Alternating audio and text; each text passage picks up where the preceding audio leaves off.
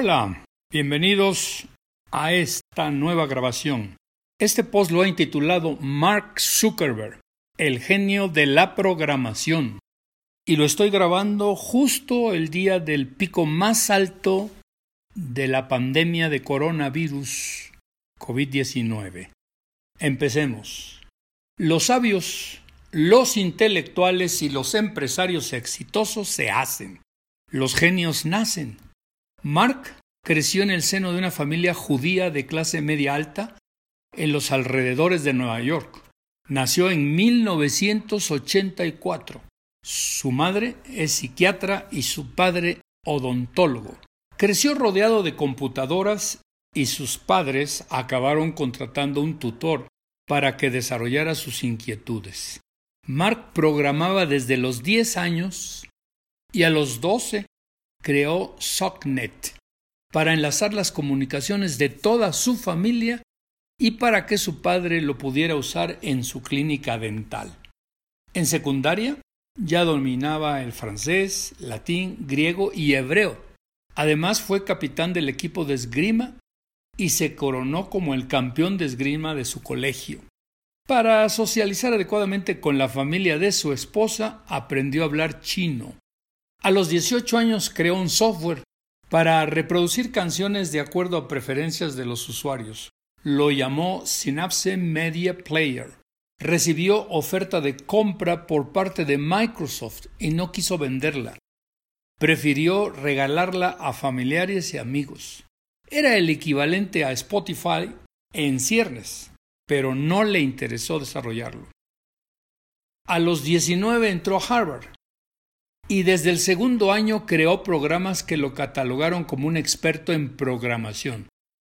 Primero creó Course Match para ver la lista de compañeros de otros grupos y luego creó Face Match, donde ponía las fotos de las alumnas en pares y pedía votación preguntando quién es más atractiva. Este programa fue el deleite de sus compañeros, pero le granjeó la animadversión del sexo femenino, en la película Red Social nos muestran a un Mark incapaz para ligarse a las chicas que le gustaban. La única que le hizo caso fue Priscilla Chan, de origen chino, con quien acabó casándose. Como consecuencia de estos dos programas, la Universidad de Harvard lo mandó al Consejo de Honor por haber hackeado su base de datos. Los resultados nunca se difundieron. Mark estableció su defensa y su filosofía. La información debe ser libre, pues el surgimiento de Facebook fue motivo de controversias por el camino se atravesaron los hermanos Winklevoss, que pidieron a Mark que les ayudara con la programación de una idea que tenían. Le explicaron su idea y coincidió con las del propio Mark. Él les dijo que sí lo trabajaría pero a partir de esa entrevista los rehuyó y nunca les dio una respuesta. Esta controversia ganó a los hermanos Winklevoss 65 millones de dólares de indemnización, pero Mark nunca los incorporó como fundadores. En 2004, cuando Mark tenía 20 años de edad, lanzó The Facebook primero como una herramienta de intercambio entre compañeros de Harvard. Muy pronto pasó a otras universidades y se popularizó a una velocidad impresionante. El amigo que le ayudó a financiar sus proyectos fue Eduardo Saverín, brasileño él. Marx se salió de Harvard y se fue a Palo Alto, California, al famosísimo Silicon Valley, para crear su empresa, Facebook Inc., pero en Internet ya existía un dueño y tuvo que pagar 200 mil dólares por el sitio.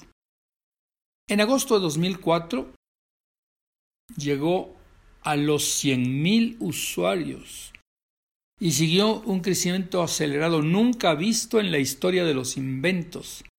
En 2012 superó mil millones de usuarios. En 2020 supera ya los dos mil millones de usuarios. En 2017 regresó a Harvard para terminar sus estudios y licenciarse en Ciencias de la Computación.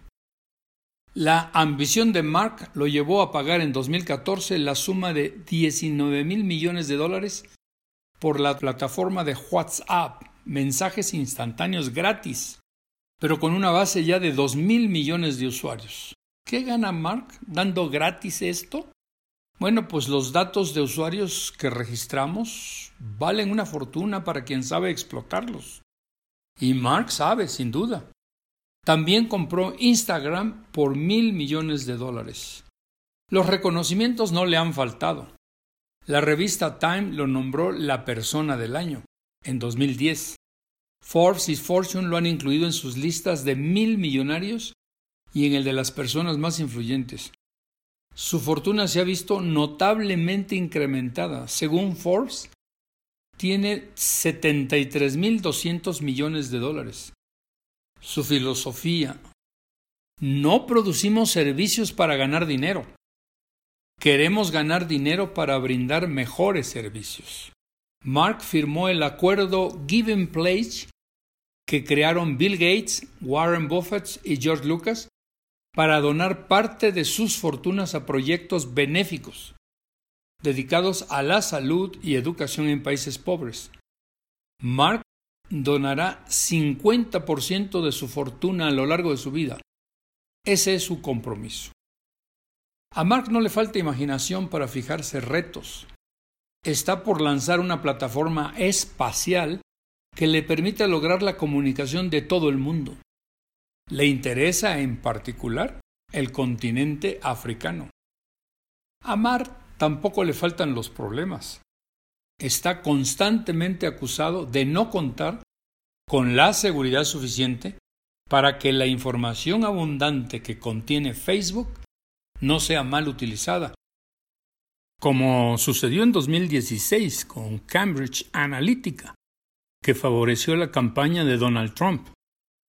Por ello, el 7 de mayo del año 2020, creó una comisión supervisora de contenidos con presupuesto propio de 130 millones de dólares y ajena a la compañía para que actúe de manera independiente.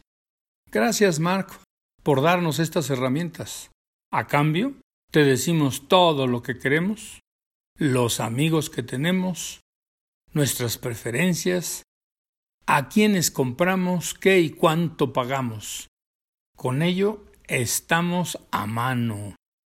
Tú le sacas provecho vendiendo nuestros datos a mercadólogos y publicistas. Pues he aquí mucho que reflexionar sobre este interesante caso de éxito. Hasta el próximo miércoles. Ah, y no se te olvide leer Liderazgo Fallido. Del error también se aprende, editado por Granica. A tu disposición en Amazon, El Sótano y Gandhi. Oferta, obtén el 20% de descuento comprándolo en ebooks.granicaeditor.com diagonal library con el código esponda 20.